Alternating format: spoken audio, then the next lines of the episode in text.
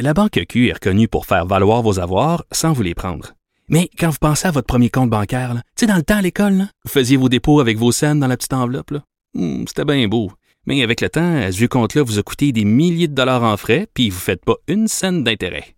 Avec la Banque Q, vous obtenez des intérêts élevés et aucun frais sur vos services bancaires courants. Autrement dit, ça fait pas mal plus de scènes dans votre enveloppe, ça. Banque Q. Faites valoir vos avoirs. Visitez banqueq.ca pour en savoir plus. Radio. Vous écoutez Geneviève Peterson. Cube Radio. Le 17 mai, c'est la journée internationale contre l'homophobie et la transphobie. Et vraiment, euh, il faut se rappeler parce que, bon, ça frappe à chaque fois. L'homosexualité a été retirée de la liste des maladies mentales de l'Organisation mondiale de la santé seulement en 90, le 17 mai 90. Donc, c'est hier, tu sais, ça fait pas si longtemps que ça. Euh, et euh, c'est encore, malheureusement, bon, un sujet dont on parle parfois négativement. On est avec Laurent Brault, qui est directeur général de la Fondation Émergence. Monsieur Brault, bonjour. Bonjour.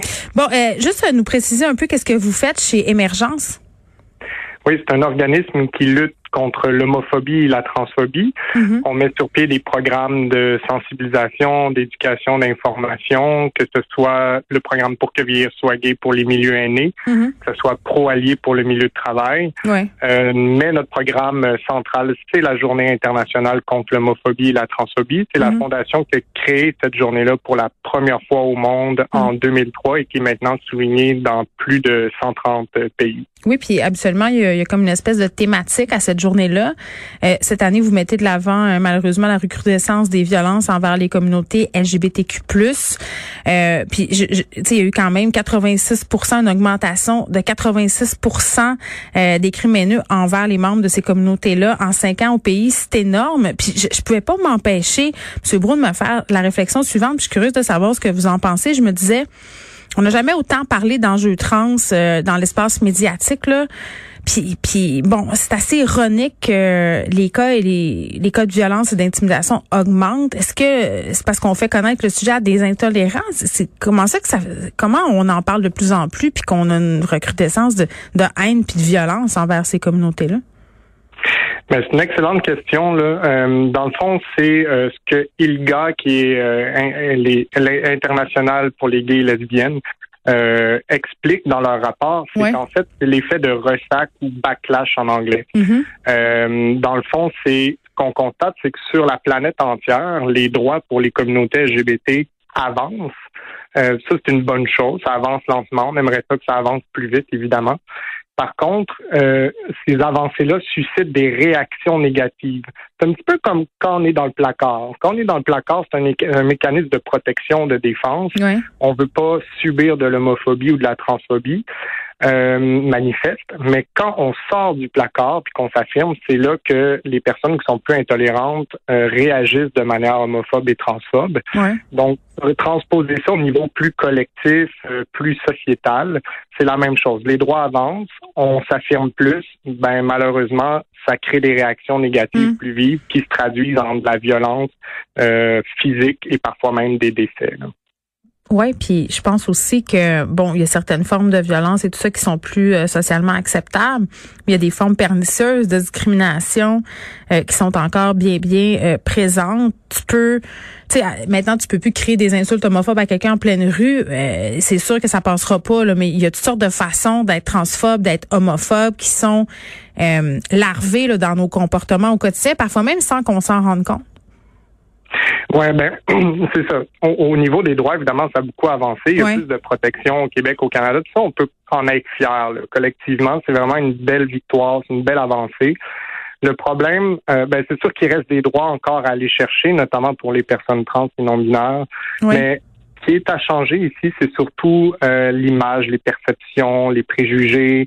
Euh, quand- comme vous disiez hein, au début de l'entrevue, là, ce n'est qu'en 90 que les homosexuels sont plus considérés comme des malades mentaux. Eh, Donc ça pendant fait pas très, longtemps. très très longtemps, ça fait pas longtemps. Donc pendant des, des siècles, en fait, on voyait l'homosexualité comme quelque chose de négatif. Euh, donc, c'est sûr que c'est ancré dans la culture, dans les mœurs. Ça, ça se change. On peut démystifier, on peut faire de la sensibilisation. Puis tranquillement, en changeant les mentalités, ben, mm. on aura plus d'inclusion. Oui, mais on, puis là, je, vais être super. Euh, si je dis quelque chose de maladroit, vous me le dites, ok? Pour vrai là, euh, non, mais parce que je suis pas parfaite, puis je trouve que c'est tellement des des enjeux qui sont complexes. Puis tu sais, j'ai pas quatre doctorats là sur ces sur ces questions-là, donc tu sais, je suis vraiment. Pas du genre à rabrouer les gens. Non, mais non, mais dites-moi là, parce que j'avais l'impression, je, je, me dis qu'il y avait certains préjugés qui s'étaient déplacés d'une communauté à l'autre. Tu sais, dans le temps là, on disait ah, il y avait les thérapies de conversion, puis on disait que c'était un choix, puis tout ça. J'entends beaucoup ça par rapport à la transsexualité, notamment ce qui touche les enfants, là, qu'à force d'en parler, on fait des enfants trans, puis on, on parle de, de, de ça comme si euh, finalement c'était une mode chez les ados, puis que c'était pour se rendre intéressant. À chaque fois que j'entends des choses comme ça, ça, ça me fait mal parce que je, on le sait que c'est pas ça, tu sais, mais ça, ça, ça, semble être une conception euh, qu'on qu'on associe à l'homosexuel qui s'est déplacée dans ces dans ces sphères-là? Ben, c'est-à-dire qu'il y a, euh, on, on a parlé pendant très longtemps de l'orientation sexuelle. Ouais. Euh, bon, euh, la décriminalisation de l'homosexualité en 69, là, avec la fameuse phrase de, de Pierre Elliott Trudeau, là, de, que l'État n'ira pas dans les chambres à coucher. Ouais.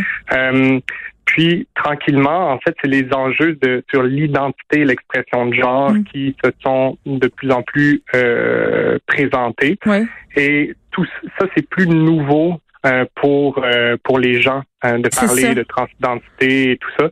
Donc c'est sûr que là il y a, il y a plus de, de il y a plus comment choisir, c'est un sujet plus d'actualité. Ceci dit, moi, je parce que on fait de la formation en entreprise, puis souvent les entreprises ils nous disent parlez-nous des réalités trans, euh, puis on dit oui, mais faut pas non plus oublier que il y a les LGBTQ+.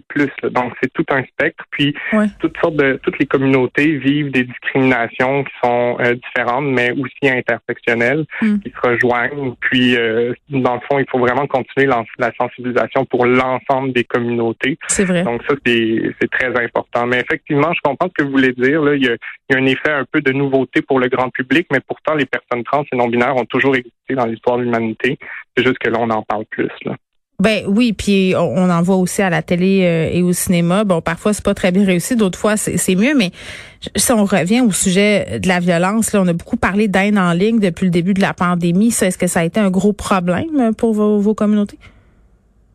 Ouais, la pandémie, ben en fait, comme pour n'importe quelle euh, communauté marginalisée, la pandémie a frappé plus mm. durement.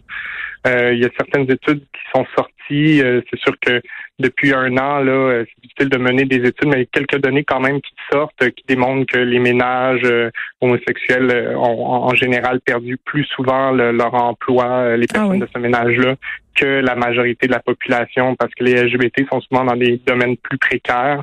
Au niveau de la détresse, effectivement, la détresse psychologique, là, il y a des organismes comme notre partenaire Interligne qui offre une ligne d'écoute pour euh, les personnes, puis euh, il y a eu une augmentation euh, évidemment de l'aide due à l'isolement.